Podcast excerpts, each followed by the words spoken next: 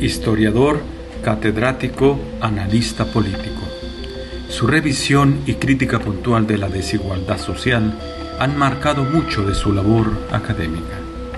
De ahí, quizá, el respeto que se le confiere, aclama y estima. ¿Usted eh, valora su prestigio profesional? Es algo que me lo he preguntado y no me lo he podido responder. El prestigio lo dan otros, yo no sé. ¿De ética e- intachable? Quisiera pensar que sí. ¿De moral inquebrantable? También quisiera pensar que sí. Eh, De vez en vez algo se quiebra, pero eh, creo que no mucho. ¿Lo que diga hoy lo sostendrá mañana? Casi siempre. ¿Lo que dice hoy lo sostuvo ayer? Sí, sí. Eso sí estoy seguro. ¿Libre? En la medida en que se puede hablar de libertad, en particular libertad política, ¿eh?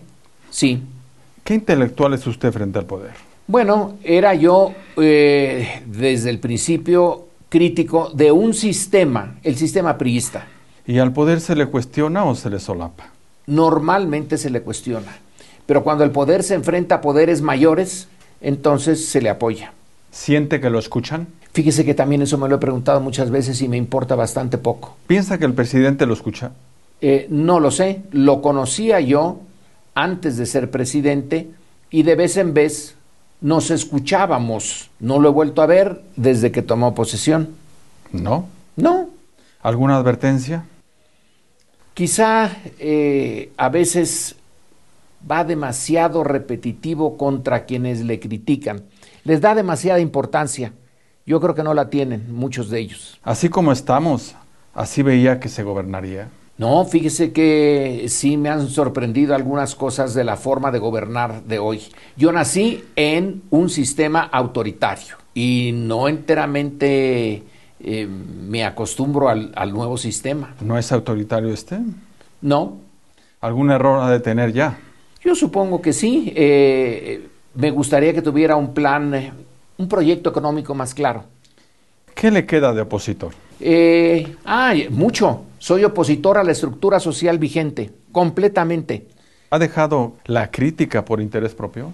He dejado la crítica porque veo que el poder ahora se enfrenta a poderes mayores, mayúsculos, muy viejos, muy fuertes, que resisten el cambio. El presidente AMLO gobierna, Sí, si no gobernara no tendría esos adversarios. por eso ha dejado usted crítico. con el poder eh, político al alto nivel que es la presidencia, pero no crítico de la estructura social en la que estoy metido. ¿Ha dejado la crítica por tener familiares en la nómina? No, porque esos familiares ya son grandecitos. Alguna vez uno de ellos me dijo que le hacía mal el apellido. Bueno, ni modo, eh, ni modo que me lo quite yo ni se lo quite él. ¿La ineficacia es corrupción? La ineficacia puede ser eh, corrupción o puede ser estupidez. ¿La mentira es una forma de corrupción? Creo que sí, aunque Maquiavelo diría que si la mentira se emplea para un fin superior, pudiera ser útil. ¿Usted miente?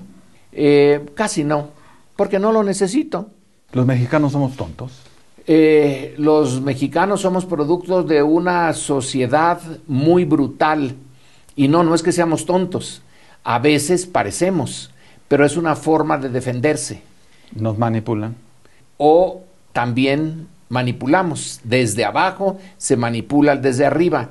Se le dice, sí, sí, señor, pero en cuanto se da la vuelta, entonces al interior se dice, no, no lo voy a hacer. ¿Y el que está arriba nos manipula? El político está hecho para ser eficaz, no para decir las verdades.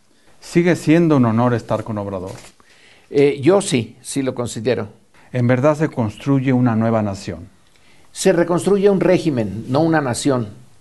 Las naciones, yo no sé ni siquiera qué es una nación. Nunca la he visto pasar por aquí. ¿Cuál es el sentido de esa reconstrucción nacional? El sentido de esa reconstrucción es muy sencillo, muy difícil, pero muy sencillo. Hacer de México una sociedad menos brutal, menos injusta, menos con las herencias coloniales y más con un futuro en donde las cosas sean para el grueso de los mexicanos de mayor igualdad. ¿Hay salida? Yo quisiera pensar que sí, pero no lo sé. Hay fracasos, hay países que fracasan, hay estados que se pierden. AMLO está fracasando. Es muy temprano para decirlo. ¿El guiño de AMLO a las iglesias es ilustrador? Eh, a mí en lo particular no me gusta. ¿Eterna gloria al pez? el, el pez eh, quisiera que no existiera. ¿No van por esos votos en la elección que viene? Bueno, yo supongo que sí, si no, no tendría sentido, sería una aberración completa. ¿Violenta AMLO ya el Estado laico? Violentarlo no, porque no está en apoyo directo a ninguna congregación, a ninguna iglesia. ¿Sí a los medios de comunicación para las iglesias? No me gustaría, ¿eh? ¿Sí a la doctrina religiosa en las aulas públicas? La viví y no, no, no, no me gusta. Además vienen por una nueva constitución. Eso va a estar muy difícil, ¿eh? ¿Qué país ve en 2021? Eh, terriblemente complicado. Por un lado, el país del crimen organizado al que no se le ha podido detener y otro políticamente polarizado y la polarización es natural. No puede haber un cambio de régimen sin polarización. ¿Acabarán por unir a la oposición? Si tuvieran un eh, cierto sentido de la racionalidad y la realidad, la oposición debía de estar unida, debía de haber estado unida desde la derecha desde 2018. ¿Y qué posición se requiere? la que no tenemos. Eh, se requiere una oposición que entienda que incluso estando en la derecha es en su bien transformar el país. ¿Usted qué sabe? ¿Qué es Morena? Eh, si le dijera que no tengo la menor idea, no sé si es movimiento, partido, qué es. Es una fuerza que movilizó suficientes votos para llevar a Andrés Manuel a la presidencia pero no me parece todavía que tenga cara de partido. ¿A qué están jugando entonces? Bueno, a algo muy desafortunado, pero un juego interno de, de fuerzas, a ver quién pone qué candidatos, en qué estados, en qué posiciones. Son eso, son posiciones. ¿Es el apoyo o es el partido que el presidente requiere? Eh, no. ¿Usted ya milita en Morena? No. ¿Para cuándo? para nunca. Insisto, Porfirio o Mario. Eh, conozco a Porfirio, no conozco a, a Mario. Porfirio, eh, muy inteligente, tiene la edad encima. ¿Quién debe quedarse? Quizás sería alguien distinto a ellos dos. ¿No le parece que se van imponiendo los Jeremías tropicales a los Mesías? Eh, es muy buena. las jeremiadas son eh, que se nos viene el mundo encima, se va a acabar el mundo, etcétera. Sí, algunos de ellos parecen Jeremías. ¿No se está cerrando la economía?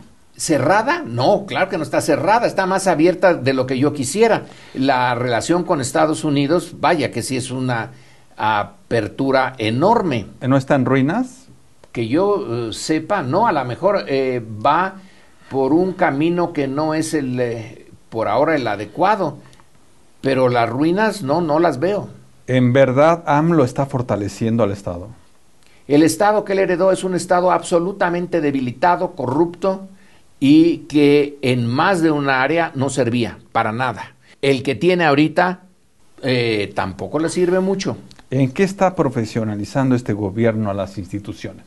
En su eh, apego a la no corrupción. ¿Cuánto de periodistas nos queda adentro? Eh, si juzgo por mí, nada. Hay, siempre se dice, el pequeño periodista que traemos adentro, nunca he entendido por qué dicen eso. ¿Ni al presidente? ¿Qué puede tener de, de periodista? ¿Que fue eh, del PRI? Sí. ¿Y no es de periodistas sentirse dueños del país? No creo que se sienta dueño. Nadie es dueño de este país. Este país, eh, en realidad, le falta dirección. El discurso de AMLO es violento. Yo no lo veo así, pero claro, sus adversarios, eh, el que les digan fifís les parece una violencia impresionante. ¿Polarizador? Pues no, no lo veo, pero en fin. ¿No ve revuelta en puerta? Veo mucha, eh, que hay un tercio por lo menos de la población que eh, está absolutamente en contra del gobierno. Eh, no podía yo esperar otra cosa. Pero una revuelta eh, implica violencia, ¿eh? ¿No la hay? De parte del crimen organizado la ha habido desde hace mucho tiempo. ¿Ves saqueos, linchamientos?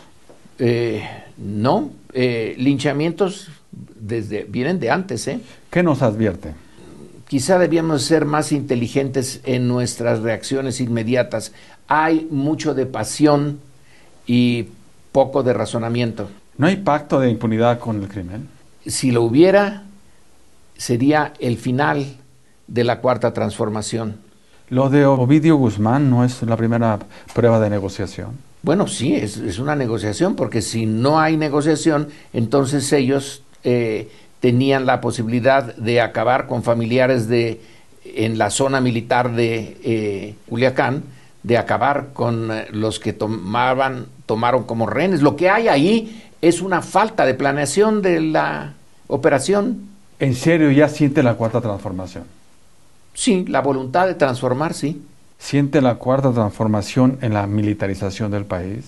No creo que haya militarización. ¿Sabe usted el concepto? Eh, ¿Tiene usted idea realmente de qué es un sistema militarizado? La militarización, la última y primera en realidad que hubo en México fue Victoriano Huerta. Y no, no veo militarización. Veo sí el uso del ejército, pero es muy distinto. La militarización es introducir el espíritu militar y de eh, obediencia absoluta en toda la estructura eh, gubernamental. No lo observa.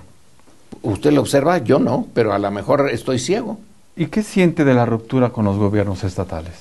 Natural, pues, si están, eh, estamos en un momento de polarización, los gobiernos estatales necesitan mostrarse antagónicos y a veces en extremo para poder eh, revivir sus bases, porque estaban bastante mm, de capa caída. ¿El presidente no se está quedando solo?